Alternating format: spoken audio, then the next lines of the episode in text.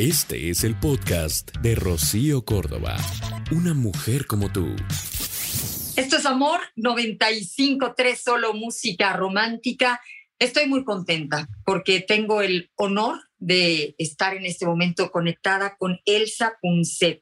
Ella es licenciada en Filosofía y Letras y es maestra en Humanidades por la Universidad de Oxford. También es maestra en Periodismo por la Universidad Autónoma de Madrid y en Educación Secundaria por la Universidad Camilo José Cela. Y es un gustazo eh, mi querida Elsa, poder eh, conocerte y, y, poder estar aquí juntas. ¿Cómo estás? Igualmente, pues muy bien y siempre me emociona poder hablar, uh, bueno, con, con, con, América, en este caso con México, ¿no? Uh, a esta distancia y que tengamos los medios de hablarnos, de vernos, de sentirnos. Así que gracias por la oportunidad. Al contrario, y ahora más que nunca, eh, creo yo, porque estamos eh, compartiendo esta situación a nivel mundial, ¿no? Estamos entendiéndonos, estamos hablando el mismo idioma, vamos, estamos ante el mismo grandísimo reto, Elsa. Sí, es, es así, Rocío, y creo que es muy bonita esa parte. Dentro del dolor que supone esta pandemia, tiene sus... Es como entrar en una mina y encontrar pequeños trozos de oro. Bueno, pues uno de los trozos de oro es que sí nos sentimos vulnerables, pero nos damos cuenta de que estamos todos en la misma situación y creo que esto nos ha hermanado en el mundo entero. Uh, entendemos que todos estamos con la misma incertidumbre, con las mismas pérdidas, es un duelo colectivo que um, yo creo que es algo que hacía muchas décadas que no pasábamos, así que creo que nos mejora como personas y nos acerca los unos a los otros. Totalmente. Hace solo unas semanas tuve la oportunidad de platicar con Jorge Bucay y Jorge Bucay eh, nos dejó eh, muy clara una idea que a mí me pareció fuerte. Él decía, no podemos agradecerle absolutamente nada a una pandemia que ha dejado millones de muertos. Y es cierto, sin embargo, vamos, cuando a mis manos llegó eh, tu libro, este libro maravilloso del cual hoy vamos a platicar, Fuertes, Libres y Nómadas, a mí me, me, me supo como a remanso, vamos, eh, lo sentí como esa luz al final del túnel. Y no es que haya eh, terminado esto, pero vamos, esa luz tan necesaria que, que necesitamos en medio de tantas opiniones distintas, algunas más pesimistas, pero esta, esta me encanta, Elsa, porque es mucho más optimista. Desde un principio hablas de esta posibilidad que tenemos los seres humanos eh, vamos, de, de, salir a la vida, ¿no? Eh, dices, venir al mundo, emerger y vivir. Y eso es una oportunidad.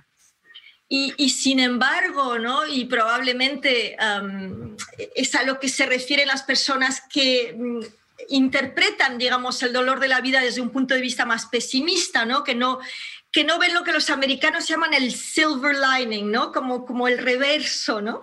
Uh -huh. um, es que esta vida lleva mucho dolor, y yo es algo que dentro de lo que es la celebración de la vida que ha querido ser este libro, Fuertes, Libres y Nómadas, ¿no? casi un, un recordatorio de lo que es nuestra esencia humana, ¿no? que somos una especie tan exitosa, que hemos llegado hasta aquí, que vivimos tiempos extraordinarios, que los últimos 25 años son los mejores años en los que le podía haber tocado nacer a, a cualquier persona, ¿no? Yo, yo quería recordar eso, pero eso no significa que la vida no entrañe pérdidas, que no entrañe dolor, decepciones, frustraciones.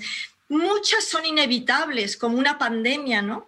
Pero muchas sí podemos hacer algo por gestionarlas mejor, por vivirlas mejor, por no dejar que nos agríen, que nos amarguen el carácter, ¿no?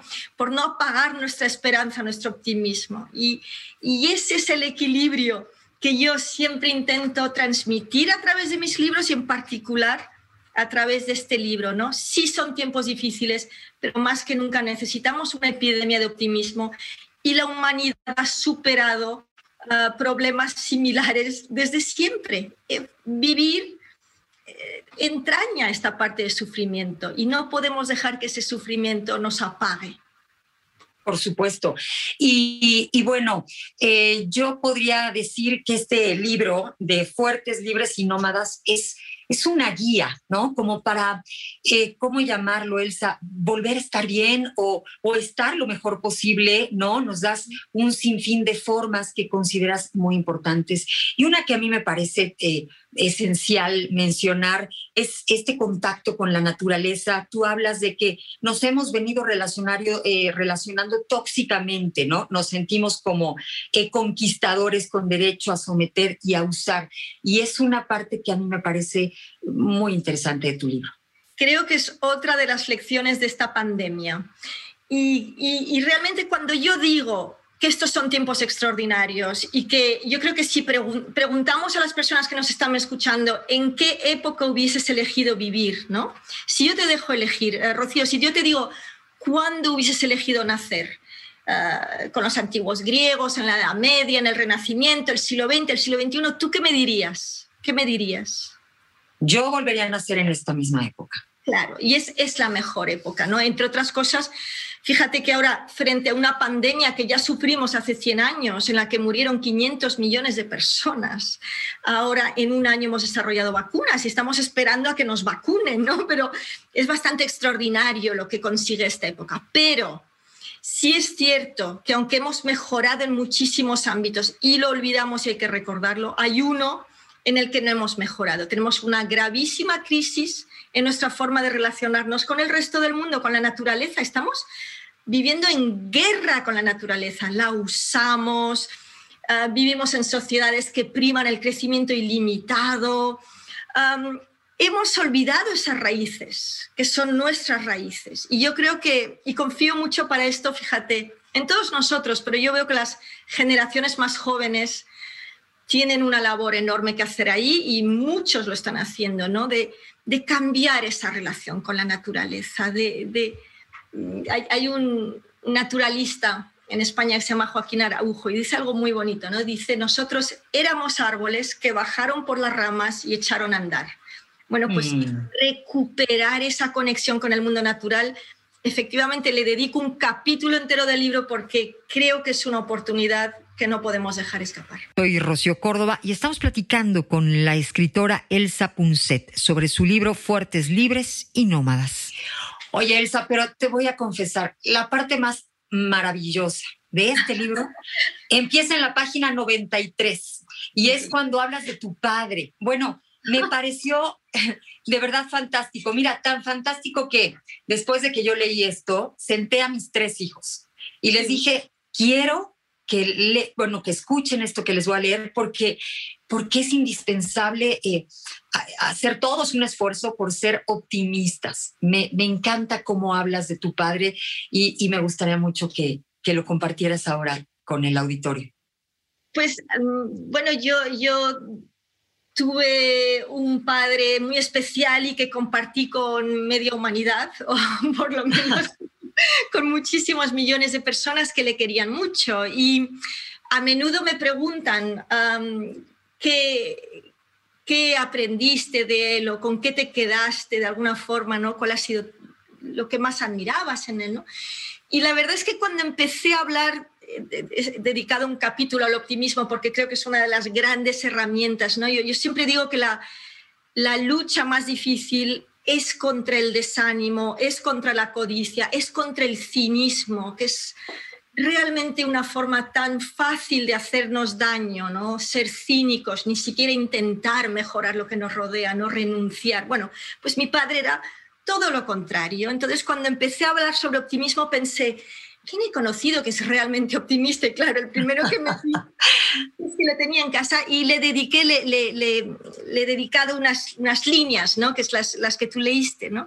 Y yo lo llamo optimista radical y digo que él vivía en un universo propio, un planeta donde las leyes, los cánones de belleza los decretaba él y nadie más. No le interesaba el que dirán, ni se comparaba nunca con los demás. Y era un hombre que siempre vivía con mucha esperanza. Y, claro que muchas cosas le iban mal, claro que muchas cosas le dolían, ¿no? incluyendo cuando le dijeron que tenía un cáncer de pulmón y que él iba a morir en unas semanas. De hecho, sobrevivió 10 años a ese cáncer de pulmón, tuvo mucha suerte, como les pasa a muchos optimistas, por cierto. ¿no? es... Me encantó como dice, ¿y ellos cómo saben? ¿No?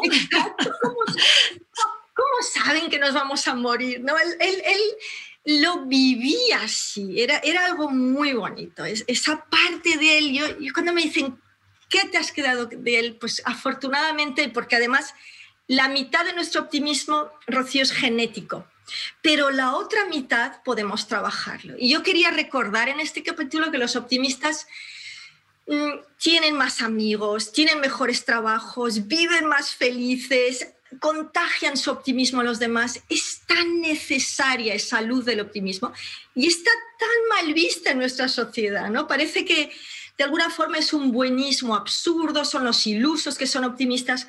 Pues no, y yo quería recordar que el optimismo, que tú puedes estar triste, tú puedes estar preocupado, pero el optimismo es una actitud frente a todos esos problemas. Y es decir, yo voy a hacer algo, es, es esa esperanza de que puedes hacer algo para mejorar el futuro, para ti y para los demás. Y eso lo necesitamos en tiempos como estos, difíciles, lo necesitamos más que nunca, ¿no? Así es. Estamos platicando en esta mañana con Elsa Punset acerca de fuertes, libres y nómadas. Y justo por eso, Elsa, fue que yo lo compartí con mis hijos. Les decía, e, e, es más fácil la vida, vamos, te sonríe más eh, seguido la vida si tú vas con esta actitud optimista, cerrándole el ojo, eh, burlándote un poco este, de ti y de las realidades, ¿no? Me encantó lo de tu, tu, padre porque, pues de alguna manera dijo, bueno, son doctores, pero no son Dios, ¿no? Al final, este, vamos, quien determina la vida, pues eh, es Dios, ¿no? Vamos, cada quien bajo sus creencias, pero, pero me parece muy, muy optimista, ¿no? Que cuando la información es para bien nuestro, pues la creamos, pero cuando no, podamos dudar un poco acerca de ella. Y tú mencionas algo, perdón, adelante. No, no, no, por favor. Me, me gustó esto también de, somos más pesimistas en lo colectivo y más optimistas en lo individual. sí, eh, es cierto, pero fíjate, ¿por qué somos pesimistas? ¿Por qué? Y yo creo que esto es algo que ni los propios pesimistas son conscientes de ello. Así que aprovecho para explicarlo porque creo que es fundamental. Tenemos un cerebro que tiene, nacemos con un sesgo negativo, tiene un sesgo negativo el cerebro. ¿Por qué? Porque es un cerebro programado para sobrevivir. Cuando te vas a dormir por la noche, Rocío, ¿en qué piensas? ¿En las cosas agradables que te pasaron durante el día? Una taza de café que estaba rica, que dormiste en una cama confortable, lo que fuera, ¿no? ¿O piensas en las cosas que te han preocupado, que te han enfadado, esa pequeña pelea, el atasco de coche? ¿En qué piensas? En lo que me faltó, eh, como bien dices, en lo que no salió bien, ¿no? Exacto. Y tú se te ve bastante optimista de forma de ser, se te ve exuberante de forma de ser, se te ve cálida, ¿no? Pero da igual, todos los humanos tenemos este cerebro programado para sobrevivir. ¿Qué significa? Que memorizamos mejor lo negativo que lo positivo, que nos preocupa, que el cerebro te trae más emociones positivas, más, utilizamos más palabras negativas que positivas, almacenamos más emociones negativas que positivas. Con lo cual, cuando los pesimistas dicen, yo es que soy un realista, no es cierto. Muy a menudo son víctimas de un sesgo biológico que tenemos todos en el cerebro y que empeora a medida que crecemos. ¿Por qué los niños y los bebés ríen y sonríen una media pues, de 200 veces al día? ¿Por qué son más felices que nosotros? Tienen un cerebro menos desarrollado, con menos sesgo negativo, menos tendencia a mirar al futuro y mirar al pasado en negativo. Viven el presente. ¿no? Nosotros terminamos riendo y sonriendo de media 17 veces al día. Perdemos alegría. Y cuando pierdes alegría, pierdes inteligencia, pierdes creatividad, pierdes recursos cognitivos fundamentales. Con lo cual, enseñar a nuestros hijos, como estás haciendo tú, la importancia de la alegría, que no dejen que nadie les convenzca de que es una tontería la alegría, de que es una cosa como superficial, de que deberían estar siempre tristes y preocupados. Eso no sirve. Claro que tienes que pasar momentos de dolor, momentos de pérdida, momentos de duelo, pero siempre que puedas, tienes que intentar entrenar ese cerebro programado para sobrevivir en positivo, ¿no? Y ese es un poco el mensaje, ¿no? Con, yo doy pequeñas pistas, pequeños ejercicios, pequeños juegos que puedes hacer con tus hijos, ¿no? Para darle la vuelta a este cerebro que tiende al pesimismo ¿no? y mostrarle la realidad. Bueno, este libro además tiene eh, estas propuestas interactivas, ¿no? Como lo que mencionas o las meditaciones, vamos, eh, eh, es un, libro muy completo, ¿no? que nos puede eh, resultar muy entretenido. También mencionas, eh, Elsa, el edadismo, ¿no? Que me encantó este término que nos, eh, nos segrega o nos determina esto de la edad. Es muy interesante, hablamos de muchas cosas, pero no, vamos, yo no había hecho esa reflexión de que al final nos jubilamos en la vida de hacer cosas probablemente que nos venían muy bien. Absolutamente. Mira, yo cuando digo que somos fuertes, somos libres, somos nómadas, a veces me dicen, nómadas, ¿a qué te refieres? Porque ya no viajamos de un lado para otro, ¿no? Digo, no, pero mentalmente sí, mentalmente durante siglos nos hemos dividido ¿no? en, en culturas, en hombres y mujeres, en edades, todos estos nos han separado esas diferencias. Y yo lo que pienso es que cada vez vamos a ser más fluidos mentalmente y vamos a aprender a no dar importancia, que no nos separe el género, la cultura, la edad. Y fíjate que, Rocío, llevamos mm, estos últimos años Ah, bueno, en una revolución para las mujeres, ¿no? por fin se está hablando de, de, cómo podemos superar el sexismo en el que hemos vivido sumidas, ¿no? Estamos hablando del racismo, de cómo superarlo, pero esto del edadismo, que es el separarnos por edades y el despreciar la madurez de la vida humana, bueno, esto apenas ahora estamos empezando a hablar de ello. Y yo estoy convencida de que terminará estando prohibido preguntar a la gente qué edad tiene. Es, ni siquiera en los documentos legales, solamente en los documentos médicos puede interesar. ¿no? Y, y fíjate que no se entendía hasta muy recientemente en el mundo entero qué papel, qué, qué, cómo miran a las personas el hecho de envejecer. Y lo cierto es que vemos el envejecimiento de una forma que no es. Fíjate que la mayor parte de las personas piensan que a partir de los 29, 30 años el cerebro ya empieza una montaña mm, cuesta abajo. Un declive, ajá. Un declive absoluto. Bueno, pues resulta que no es así y últimamente gracias a bueno, estudios que se están haciendo muy amplios con Big Data en el mundo entero, lo que se ve es que el cerebro no está en un momento ah, pico, digamos, de esplendor y luego tiene este declive, sino que tiene picos y valles a lo largo de toda la vida. Y efectivamente, cuando eres muy joven, cuando tienes 25 años, tu memoria a corto plazo, es decir, sabes cómo se llama esta persona que acabo de conocer o dónde dejé las llaves, eso funciona muy bien. Tu velocidad de procesamiento es excelente, pero fíjate que hasta que cumples 60, 70 y hasta 80 años, mejoran muchas habilidades cognitivas. Por ejemplo, ¿no?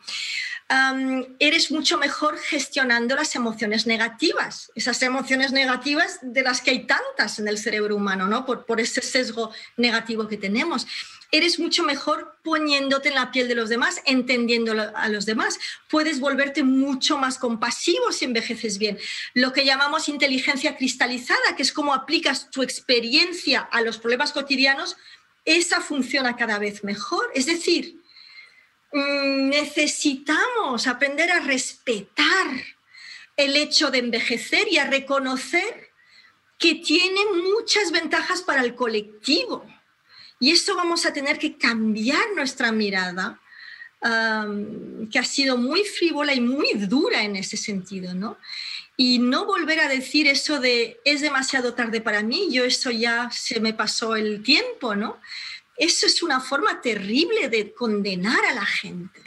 Me gustó como dices que probablemente después ya no eh, se use esto de, de que te pregunten la edad. Y sería todavía más fabuloso lo que acabas de decir, que no nos la preguntemos nosotros, que no nos limitemos, ¿no? Creyendo que pues porque ya no estamos en los 30, ¿no? Eh, no podemos hacer algunas eh, cosas que pues también muchas veces decimos bendita edad cuando pues probablemente si vives la vida más ligeramente, ya no te importa tanto ni el qué dirán, ni si les parece o no les parece, ¿no? Cada vez vamos más ligeras. Vas más ligero, dejas de competir tanto, em, toda esa parte que es muy bella si envejeces bien, pero te tienen que dejar, la mirada de los demás tiene que dejar de ser tan dura. Fíjate que hay otro dato muy interesante, ¿no? nuestra edad física, nuestro, nuestra edad fisiológica se parece mucho más a la edad que sentimos que tenemos que a nuestra edad, digamos, la que aparece en el pasaporte.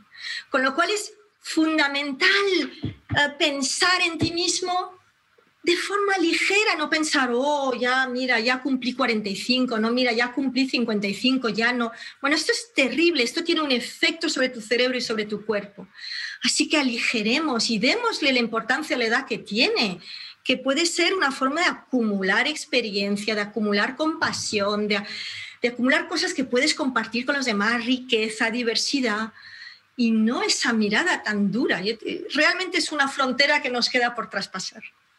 Estoy completamente de acuerdo. Y hablando justo de la edad, eh, pues ya para eh, cerrar el Sapunset, ¿por qué no nos eh, compartes un poquito esto que mencionas en tu libro? La humanidad está en la adolescencia. sí. bueno, yo hablo mucho en Fuertes Libres y Nómadas de la necesidad que tenemos de replantearnos cómo queremos vivir como sociedad, ¿no? Y hablo del hecho de que probablemente estamos pensando, acercándonos más a convertirnos más que en una ciudadanía, en una cuidadanía, en una ciudadanía que pone los cuidados en el mm. centro. ¿no? Y de nuevo la pandemia ahí nos ha dado una lección. Y la pandemia ha sido un parón para todos, ¿no? Y, y, nos ha dado la oportunidad de decir en qué mundo quiero vivir, cómo quiero trabajar. Fíjate que normalmente yo para venir a verte tenía que haber viajado hasta México y ahora tenemos la misma puerta. Bueno, y al hacer esto recuperamos más tiempo para nuestras familias, podemos trabajar desde casa. Ahora se habla de que vamos a trabajar en muchas empresas, pues tres días en casa o tres días en la empresa, dos días en casa. Eso cambia donde vives, vamos a cambiar nuestras ciudades. Bueno, en ese sentido, eh, hay, hay, todo un desarrollo moral. Hemos, hemos, nos hemos centrado mucho en el desarrollo físico de la humanidad, pero cuando hablamos de que la humanidad está todavía en la adolescencia, significa que todavía mentalmente, moralmente somos muy jóvenes, ¿no? Y hemos aprendido a sobrevivir en lo físico, pero ahora nos toca tomar decisiones sobre cuáles son nuestros valores, en qué tipo de sociedades queremos vivir, ¿no? y eso requiere una madurez una, una, reflexión, que yo espero que la pandemia, Rocío, nos esté dando tiempo para reflexionar, porque si hay algo que nos ha enseñado la pandemia es que nada es imposible, nada es inevitable. Eso de que decíamos, uff, eso no se puede cambiar, pues sí se puede cambiar, lo estamos viendo, a qué velocidad están cambiando cosas. Tenemos que lograr, de alguna forma, asegurarnos de que cambian en la dirección que la mayoría queremos, ¿no? Un mundo más humano, un mundo más verde, ah, un mundo más justo, un mundo que sigue luchando contra todos los prejuicios, un mundo menos desigual. Eso es muy importante y no solo ese crecimiento económico ah, brutal que entraña tanto sufrimiento, tantas desigualdades, tanta injusticia y tanta crueldad hacia las demás especies del planeta. ¿no? Eso es madurar. Y esta interconexión maravillosa que, como tú bien dijiste, en otro momento probablemente la hubiéramos encontrado complicada, ¿no? Por eh, la geografía, pero en realidad eh, esta eh, pandemia nos, nos enseñó que podemos estar cerca desde puntos muy distintos o muy lejanos. Un honor, Elsa Punset, para mí el conocerte. Gracias por este libro hermoso. Muchas, muchas gracias. Lo recomiendo enormemente, Fuertes, Libres y Nómadas. Es la lectura que necesitamos, eh, creo que todos en este momento, para, para eh, retomarnos y retomar eh, todo lo bueno que tiene esta vida ofreciéndonos a diario. Gracias. Gracias a vosotros. Un abrazo grande a todos. El podcast de Rocío Córdoba. Una mujer como tú en iHeartRadio. iHeartRadio. Mientras tú escuchas este podcast, le está ayudando a miles de niños con el programa Contigo, creado para ayudar a prevenir enfermedades respiratorias y romper la cadena de infección con buenos hábitos de higiene y desinfección. Conoce más en lysol.com.mx. Cuida el agua.